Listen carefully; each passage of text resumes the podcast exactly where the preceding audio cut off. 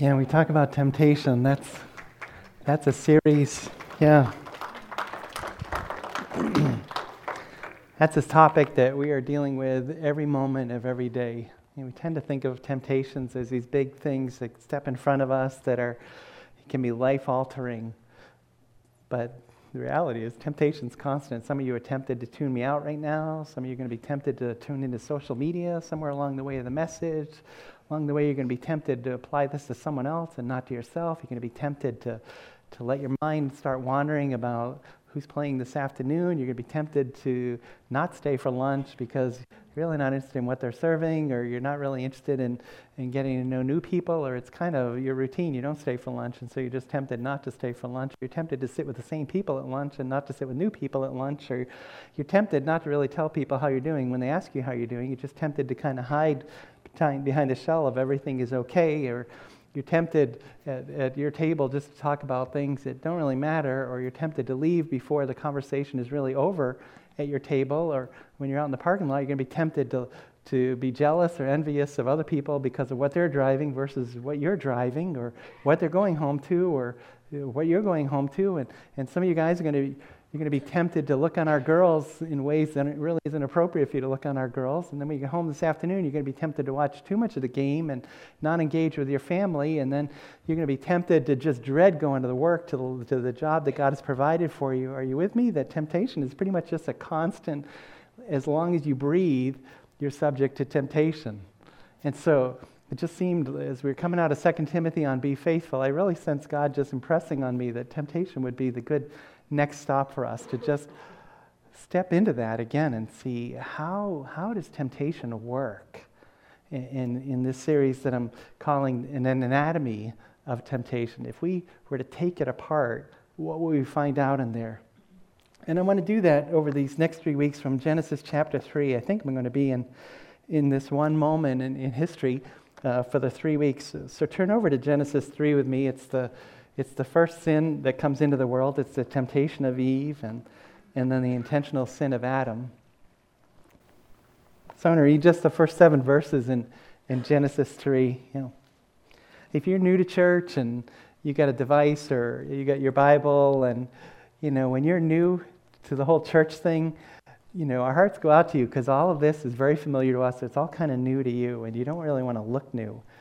So it's always nice when we're preaching from Genesis or Revelation because you know automatically right where that is. You're not a person that's going to be sitting there trying to find out where Malachi is or, yeah, those verses. So here we are, Genesis 3. Let me read the beginning of this.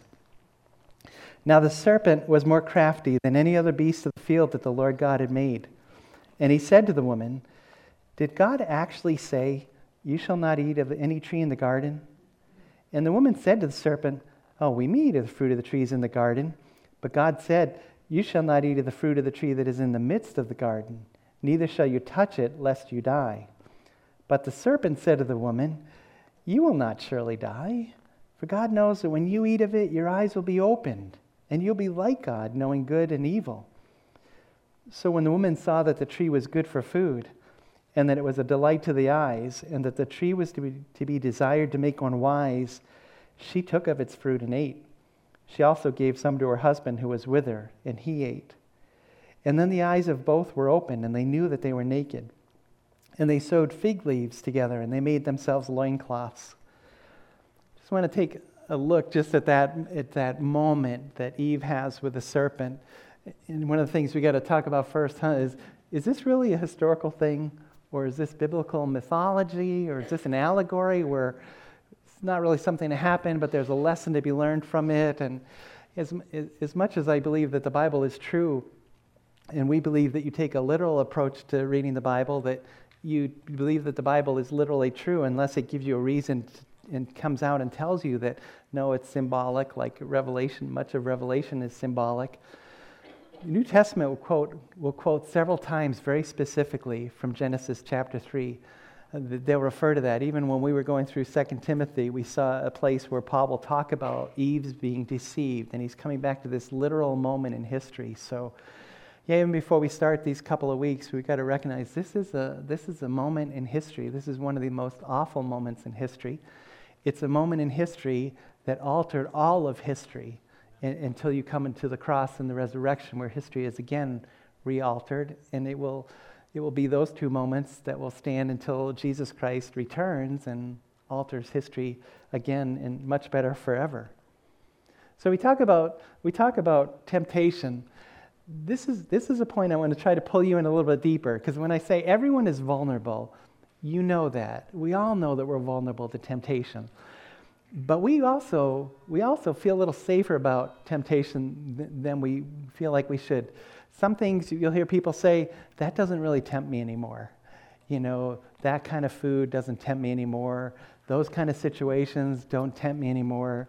I'm not tempted anymore to get on a motorcycle like I was when I was 20 and 30. I'm not tempted by those things. When the reality is, in the right circumstances, you could be tempted to do anything. And so, you really, the best approach to temptation is a healthy paranoia. When, when I was in seminary, I worked for a delivery company, and uh, we drove this fleet of Honda Civics, and we used to train new drivers, and we used to tell them, you know, a healthy paranoia goes a long way as a driver.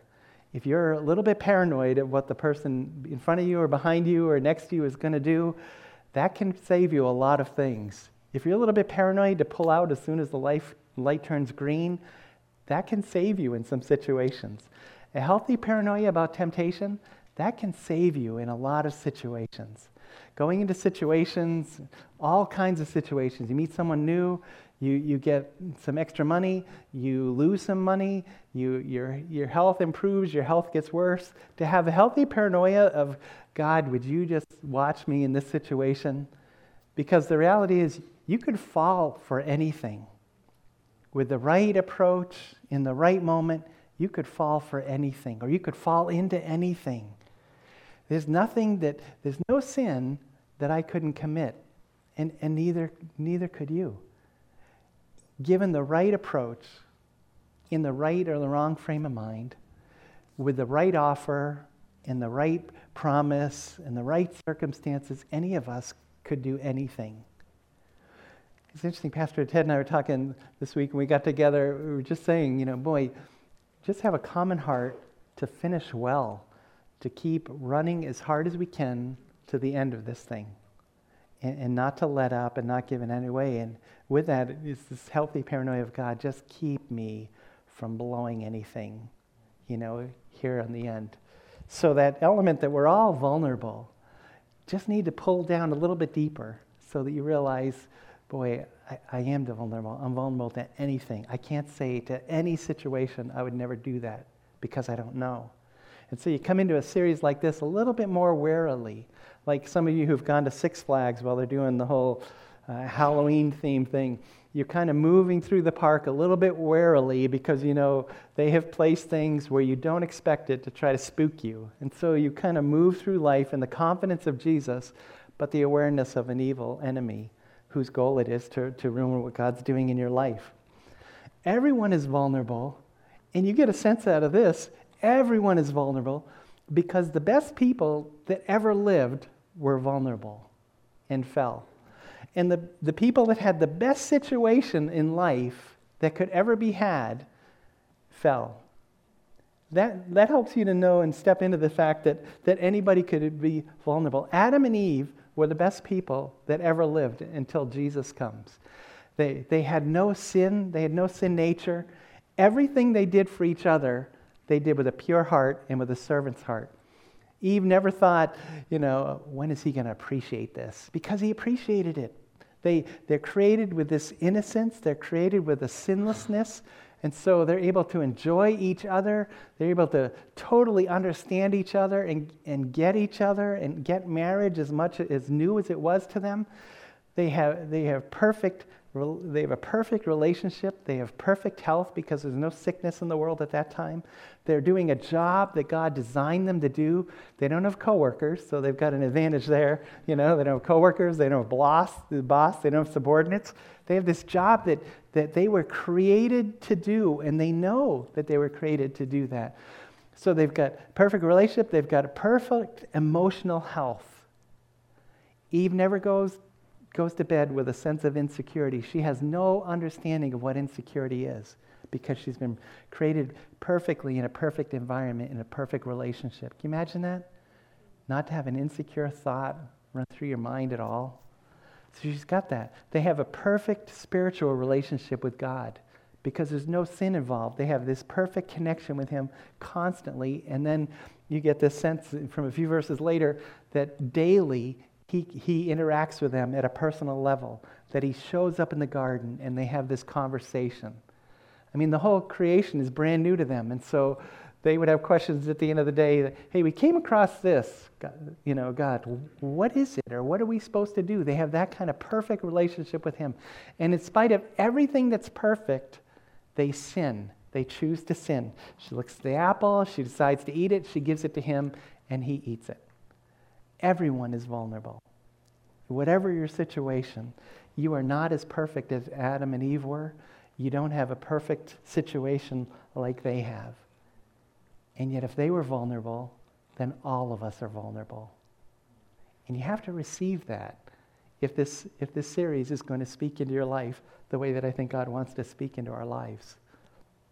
When you start to, to put this this temptation in this moment on the table and start to just dissect it or you start to do an autopsy of it and, and do an anatomy, one of the things you, you realize is that every temptation has to stir dissatisfaction inside of you. That has to create something, some kind of a longing for something that you want that you don't have or something that you have that you wish that you want to get rid of. When we bought our uh, Honda Civic, we, we bought it, we traded it, we didn't trade it in, we sold our Toyota Tercel. We had this 1994 Toyota Tercel that if you sat in the back seat, you had to sit with your legs on the seat because literally there was not enough room for you to put your feet down behind the front seat. And it was a good car to move all around, but it was so small, it was so cramped that it had a huge dent in it from the person we, that we bought it from. It was all those things. So we got this Honda Civic. It was nice, it was roomy, it was quiet, it went along smooth. But there was a little scratch in the hood. So the people at the dealership said, We don't want to sell it to you that way. We want to fix, we want to fix that. And I said, Actually, I didn't even notice it. So if you, if you take some money off the if you take some money off, that would be fine with me. No, no, we don't want to sell a car like this. So, you know, you just bring it in and we'll give you a loaner car and then you can come pick it up when it's good. I said, okay, that's fine they gave me a Honda Accord as a loaner. yeah, you know how that works? My Civic was so nice. I was content with it. It was roomy. We were comfortable in it until I sat in the Accord. I thought, man, this thing is bigger. This thing is a little more comfortable. This thing is quieter. This thing is roomier. Why didn't we buy an Accord? How can we get a Civic? You know, temptation has to stir that in you, doesn't it? It has to stir this is not as good as I thought. Or, or this is worse than I thought it was. I thought I could get through this, but I can't. So I got to get out of it. It's got to, no matter how good things are, you know, and that Civic was just a couple years old. Some lady drove it, she leased it, but she only drove it for 18,000 miles in three years. So it was a great car. It was just something happened to create this dissatisfaction every temptation, when you're wrestling with that, it's because there's something that Satan has been able to do to stir dissatisfaction in you. This is better. This would be easier. This would be nicer. This would be safer. Or this would be riskier. Some of you are wired that way. You, you love that you've been wired for thrills. And, and that's a thing from God. As long as, you know, as long as you do that well, this thing will be so intense. It'll be more intense. Isn't that, those of you in recovery, isn't that one of the things you wrestle with? It's the intensity of it that you, that you miss and, and the intensity of what's being offered to you. So this would be more intense. This would be different. Sometimes there are those of us that are just wired, we just love change. And so temptation can bring a change when it's not the right change. It's not the right time. It's not the right thing. Or, or this can bring you more money. You could be satisfied with what, what, where you are until there's an offer of more. You can be satisfied with your house until you visit someone else's house. You can be satisfied with your spouse until you're around someone else's spouse. You can be satisfied with your children. You can be satisfied, and on and on it goes.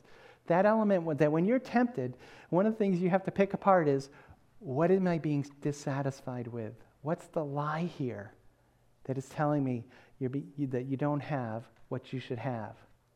Because that's really where that goes. You don't have what you should have. You're going to be like God, Eve, when he comes to her and he says, You're going to be like God. You think you, this is great, and you think you're, you're all that, but God's holding out on you because he knows you know, you could be like God. And so the temptation comes in, and it's whoever and whenever and whatever and however, it can make your life better. It can make you better. That's the, where the temptation comes. So we got to pick across, you know, what's the dissatisfaction? Not just for Eve, but, but for all of us. What's the dissatisfaction? What is being targeted here? And do I need to just step back and give myself a reality check uh, of where that is? Every temptation, when you take it apart, it challenges you to tweak God's word. You know, the more, the more you know God's word, and, and when you come to Jesus, that's really job one for you, is to begin to know God's word. What's he like? You know, what does he expect of you? Who does he say you are versus what's life been telling you? What, your, what have your parents been telling you? What have your friends been telling you who you are? Who does God say you are? What's real and, and what's, what's an illusion here? Every temptation is going to challenge you to tweak his word. Satan, he understands the power of the word. He understands what he's doing with you. It says in Ephesians 6 to us in our spiritual warfare, when you're engaging the evil forces, it says, Take the sword of the Spirit, which is the word of God. The evil one, he knows that that's the sword of the Spirit. He knows, it, he knows what the word of God is. In fact, one of the things you're going to see, we'll see in a, in a second, is that Satan quotes the word better than Eve quotes the word here. So he knows the word. He knows how to play with the word, and he knows, he knows what it is. He's also felt what the word can do. When he had this moment with our Jesus, you know, Jesus is led up by the Spirit in the wilderness to be tempted by the devil. He's, af- he's fasting 40 days and 40 nights, and he's hungry, which makes sense. And then, and then it just says, And the tempter came and said to him, If you are the Son of God, Command these stones to become loaves of bread. But he answered, It's written, Man shall not live by bread alone, but by every word that comes from the mouth of God. And so the devil took him to the holy city, to Jerusalem, set him on the pinnacle of the temple, and said, If you are the Son of God, throw yourself down, for it's written, He will command His angels concerning you, and on their hands they will bear you up, lest you strike your foot against a stone. And Jesus said to him, Again it's written, you should not put the Lord your God to the test. And so again, the devil took him to a very high mountain, showed him all the kingdoms of the world and their glory. And he said to him, All these I will give you if you will fall down and worship me. And then Jesus said to him, Begone, Satan, for it's written, You shall worship the Lord your God, and him only shall you serve. Now, watch this, what it says after that. And then the devil left him. And behold, angels came and were ministering to him. See, the evil one, he understands the power of the word. He understands it because he knows the power of God and he knows that God has spoken this. But he also knows the power of the word because he has felt it. He has felt what happens when he tries to make an attack and someone knows how to handle the word and gives it back to him. That's all Jesus does. He just gives him the word and Satan moves on. Nothing more to be said. Satan tries to play the word of the Bible game with him. Well, this is what the Bible says. If you jump off, the angels will catch you. But Jesus understands what's the word that needs to be applied in this moment. And so he, he goes away. And then when Jesus just commits to the word, he leaves him. He leaves him. You know, one of the things I see, I think next week we may come around to this more specifically, but it just struck me this week. That's why in the scriptures, all we're ever told to do is run from Satan. We're never told to fight him. We're just told to flee in, in a couple of places. Resist the devil, and he'll flee from you. We look at Joseph, who runs away from temptation.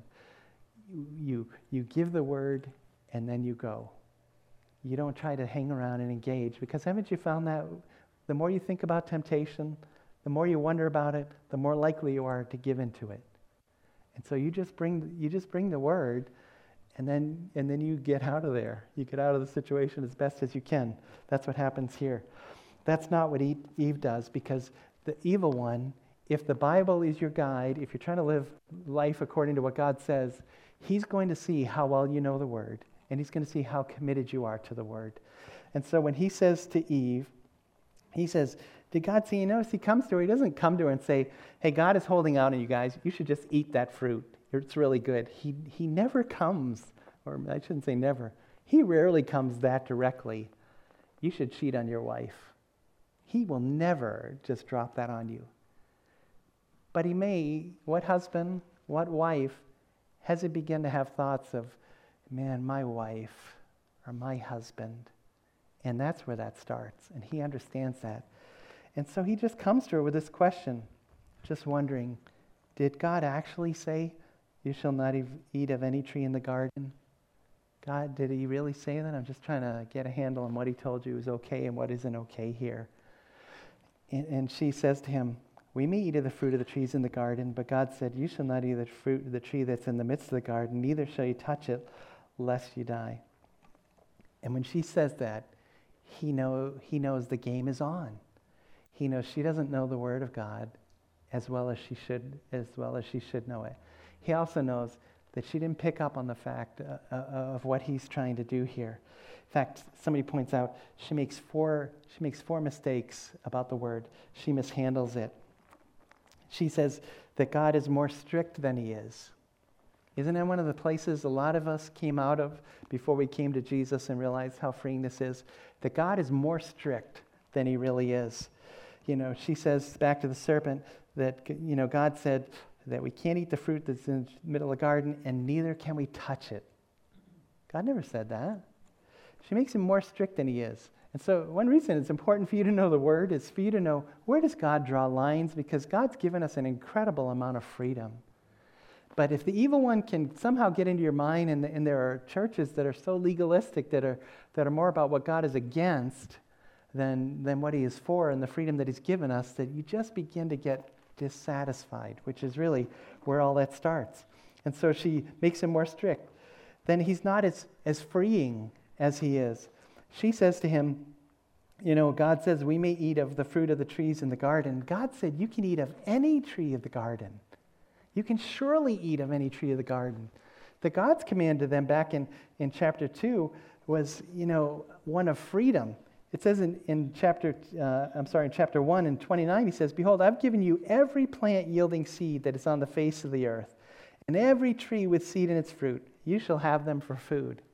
That's a lot different than, you know, yeah, he's, he's, he's, um, he said we can eat the fruit of the trees in the garden. God said, man, if, if it's growing, you can eat it. And so God has given them more freeing, more freedom than it is. God said, You can surely eat. You can eat from every tree. She, she misses that God is as serious as he is about judgment, which is really where our culture is. That God is a little softer on judgment than, than he really is. She says about God that he says at the end of verse 3, lest you die. God says, You will surely die if you eat that fruit. You know, God says to us, if we eat this fruit, you're probably going to die. No, God said, if you eat this fruit, you are absolutely positively going to die. So she's, she's harsher about God, stricter about him. She doesn't embrace the freedom that he's given to them, and then she's softer on judgment. As I say, in our culture, we're watching a generation that's, that is, does not want to believe in eternal judgment. And, and yet, eternal judgment is through the scripture. All, eternal judgment just simply means that there's only going to be two places that people can be for all eternity. And that on his side, God is doing everything he can to get all of humanity be with him in heaven for eternity. But for every person who rejects that, they're just going to be apart from God for eternity. That's all that that comes down to. And we're watching this temptation that goes on with, Eve, and she wants to downplay judgment, but you can't downplay it it's here, and, and God is so clear about it. You will surely die. The scriptures say the soul that sins will die. It says that the wages of sin is death. And then it goes on, but the free gift of God's eternal life, all of those things that go on. Every temptation is going to challenge you to tweak God's word. Sometimes it's going to challenge you to ditch the word. I know God says this, I just don't care at this moment. That's going to be rare. You know, I've, I listened to an interview of a, of a couple one time that, went through an, an, affair, and they just said, You just get so sucked into that relationship, it got to the point you didn't care. Some of you that have been in recovery have, been, have felt that. You knew, but you just, you just didn't care. It just had crossed a line. Some of you that, that just did, uh, you know, did whatever sin, you, you cheated, you lied, you stole, and you thought just this one time, but then you just get pulled in and you just don't care. So it will challenge you sometimes to ditch God's word or to downplay God's word. Every temptation, if you're committed to, as a follower of Jesus, it challenges you to tweak God's word. Well, I'm not really sure this is what God meant. I'm not really sure in this situation. You have to tweak, you have to tweak his word, which is why it's huge to know the word.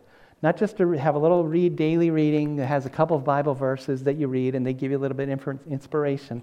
It's so important for you to know the word to know what it's taught, to know as it reveals who is God, what does He have for us, and what does He say about our lives. It's huge in that way. Because one of the other things that temptation is going to do, it has to create turmoil to be effective. If it creates dissatisfaction and then it, it brings into forefront what you're going to do with God's word, then it's going to create turmoil. What am, what am I going to do with this? What am I going to do? This is, I know it's not right. I probably shouldn't do this. I probably should do this. So, what am I going to do? There's that, that turmoil that goes on. It, it, sometimes, sometimes you'll have that sense and you'll, you'll have a thought come in your head and you think, this is crazy. I don't want to do this. I don't want to think this. That's, that's trying to make inroads to that turmoil. And you're able to confront that and, and to rebuke it. I think someone prayed that during one of the songs. Lord, we just rebuke this. We just rebuke it and we move on. But a lot of times, it just stirs turmoil in us. So the serpent says to Eve, Did God actually say this? And then Eve kind of goes through this thing, and after she thinks about what God has said, it says in verse 6 So when the woman saw the tree was good for food, that's turmoil. And that it was a delight to the eyes, and it was to be desired to make one wise. That's turmoil. Every temptation is going to create turmoil in you. Paul talks about that in his own experience when he says, you know, I don't understand my own actions. I don't, I don't do what I want. I, I do the very thing I hate. I don't do the thing, I, the good I want, but the evil I don't want is what I keep on doing. That's turmoil. And he gets to the end of that chapter, and that's when he'll say, Wow, who's going to deliver me from this body of death? Thanks be to God through our Lord Jesus Christ. It has to create turmoil. If you're going to successfully move through temptation, you're going to be aware of the turmoil. That when you feel that in your heart, you've got to identify that. That this is turmoil. Where is it coming from? And where's it going to lead me? That that's what goes on with her. Really, the question, the turmoil really comes down to this question of who is telling me the truth? What do I think truth is? Is it true that if I end this relationship, I'll be happy? Is it true that if I step into this relationship, I'll be happy? Is it true if I, where is the truth coming from? The truth that you deserve better than this, the truth that you can't handle this, the truth that things will never change. Who's telling you the truth? You know, that's why it's so important. You know, we got Pastor Ted's class going on to know the voice of the Holy Spirit because he is the voice of truth. And so it comes down to that. What's the best truth for you? That's what we're trying to figure out when we're being tempted, isn't it? What's the best truth for me? I can only know that if I know what the truth is. But it's the turmoil of what is true? What's true? And temptation creates that. Every temptation has to convince you that you have a right to this. Somehow, you've got to convince yourself that this is not just the right thing to do, but you've got a right to this. I'm sitting in that Honda Accord, and I'm th- seriously, and I was thinking, okay, we've signed that, but you got 30 days, like on a lemon thing, or this is really comfortable. I'm sure it'd be more money for the dealership. I'm sure they'd let me do this. It's kind of nice. I mean, I have a right to be comfortable. I have a right to be, this is safer. I'm sure this car is safer than my Civic. And, and think about the church. If I got killed because I was in a car accident, no, no, no. Think about the church. If I was in the hospital for a long time. So I'm doing Pastor Ted a favor by getting an accord. You know, kids, don't you go that way? Isn't it? It is crazy thinking. But it starts in this place that you have a right. And man, Satan has made a camp of that thinking here in America. Where you got a right. It's your right. It's, we get so many rights that are wrongs that it's crazy. It is crazy. But when you find yourself thinking, you know what, I deserve this, I deserve this, that's right language. I have this coming to me. I put up with this long enough. I've waited long enough. I had a conversation. I had a conversation in the last couple months with someone that said to me, they said, Listen, I was a virgin long enough. They aren't married, so not long enough. But that's rights language. That is rights language. So I have a right to whatever that is. Every temptation has to convince you that you've got a right. Has God really said this? You can't eat, you can't eat of any tree that's in the garden. No, we can eat from trees. Well, you know, God knows, he says to her in verse 5, that when you eat of it, your eyes will be open and you'll be like God, knowing good from evil. And the understatement of there is, and you have a right to know good and evil.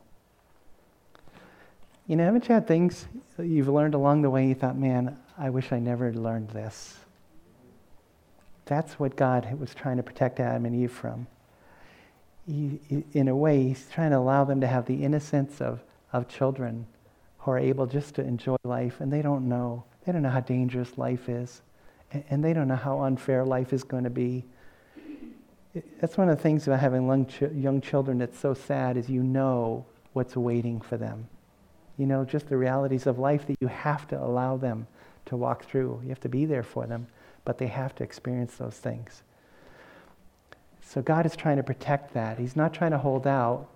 We're going to come back to that to that next week. But Satan is just trying to undermine and convince them they have a right to more than God is giving them. And every temptation is telling you you have a right to something. You have a right to get rid of something, or you have a right to, to bring something into your life. And then, of course, all the way through this, you see every temptation has an evil strategist.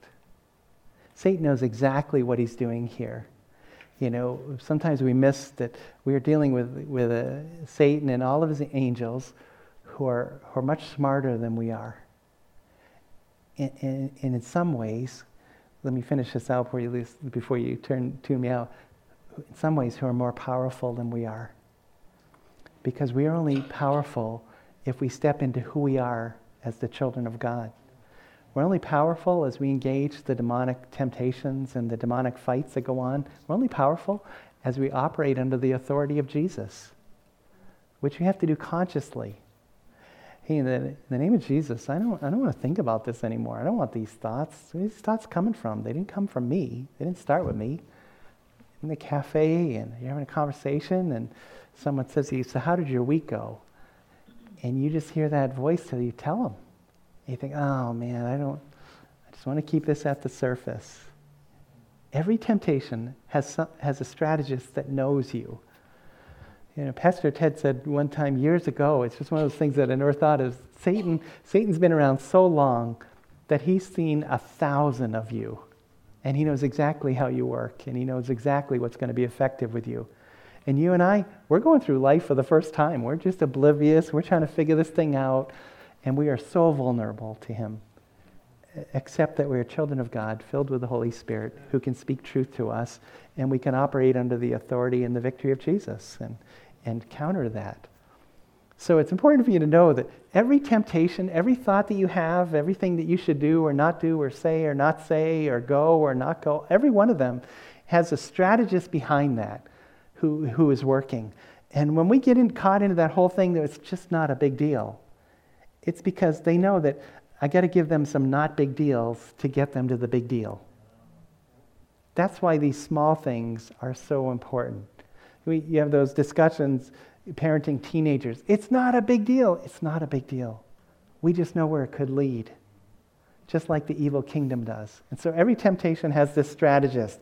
And so he understands with Eve, Eve's in this perfect environment. She's in a perfect relationship. He understands to go for her, which we'll come back to next week.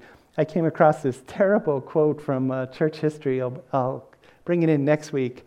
But this uh, this leader in early church history just talked about, you know, that you women, you are cursed from God. You are the inviter of the curse into the world. I thought, Holy smokes. don't read this one at home. You know, that's not at all what's going on here. I don't believe it's because Eve is weaker than Adam. Eve is a co ruler with Adam. It says it back in chapter 1, in, in verse 28, it says, God blessed them. God said to them, Be fruitful, multiply, fill the earth, and subdue it, and have dominion. He says that to both of them. So they are co rulers over this creation. He goes to Eve because I think she's the weaker link because God gave the command to Adam, and then Adam gave it to Eve. And so he knows she's one step removed from the truth. And so, will that make a difference? And so he understands as a strategist to go in and say, just wondering, did God really say you couldn't eat any of these trees? They look really good. You know? And so he knows the strategy. He knows the strategy to ruin my life. He knows the strategy to undo 40 years of marriage. He knows the strategy to ruin the testimony of Jesus in the eyes of my children. He knows the strategy to make you all ashamed of me. He knows that strategy. And, and you've got to believe he's constantly trying to see if he can get me to take step one. And, and you just flip that for your life because he understands. He understands how to get there. Paul would say about him, you know, he writes to Corinth in, in uh, chapter 2 because there's someone that had really publicly sinned, and the person had evidently now repented. And so in the verses before this, Paul says, listen, you need to forgive this person. You need to forgive them so that he's not overwhelmed.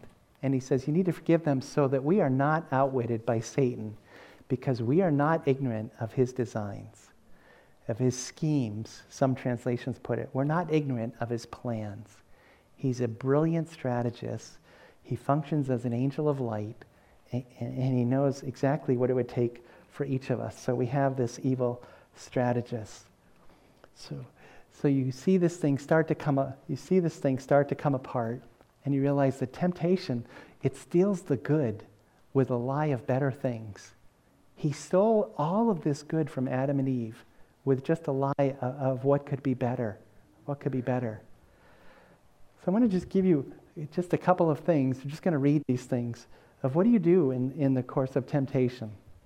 We'll come back to strategies in the weeks ahead, but I thought if we go this far, just going to give you some quick things, and then the worship team's going to come up and we're done. You need to start with a thankful contentment. A thankful contentment will protect you. God, I thank you that you're not withholding any good thing from me. I, am thankful. I'm thankful for my marriage. Man, I married a, sin- I married a sinner, and, and so did she. So I'm so thankful she doesn't sin against me the way I deserve. You just start with a thankful contentment that, that you're safe, you be safe with a solid knowledge of the Word.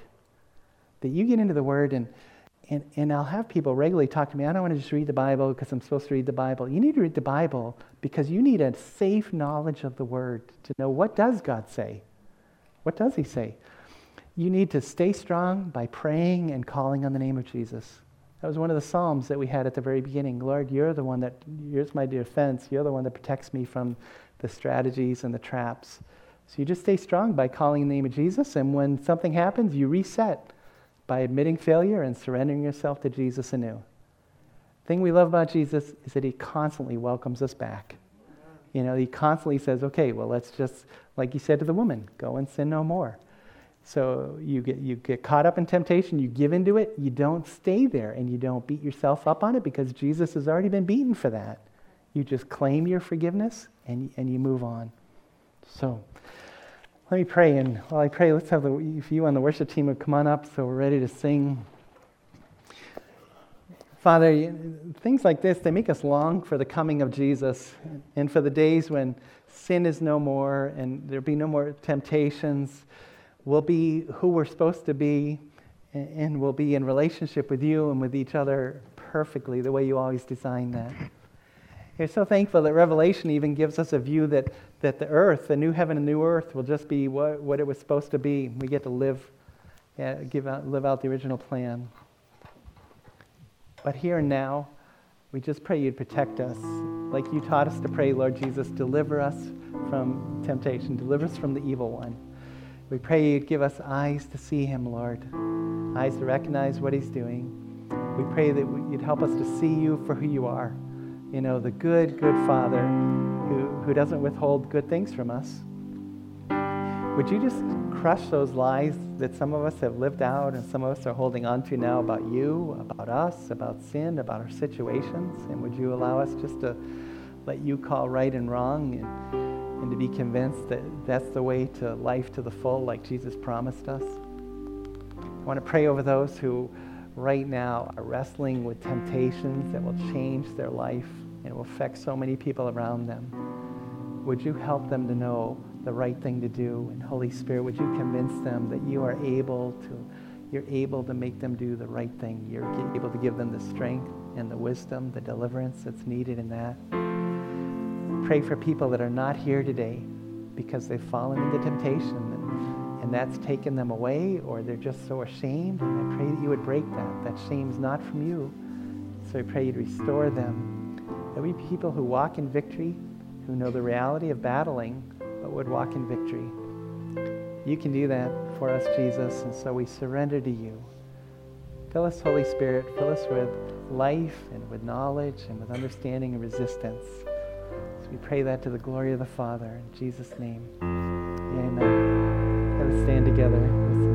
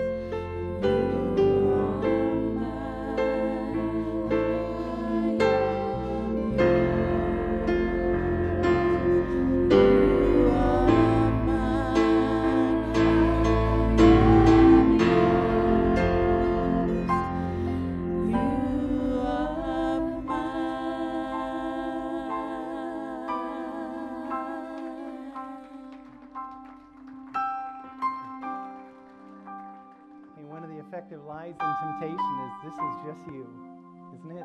Nobody else in that church is struggling with this.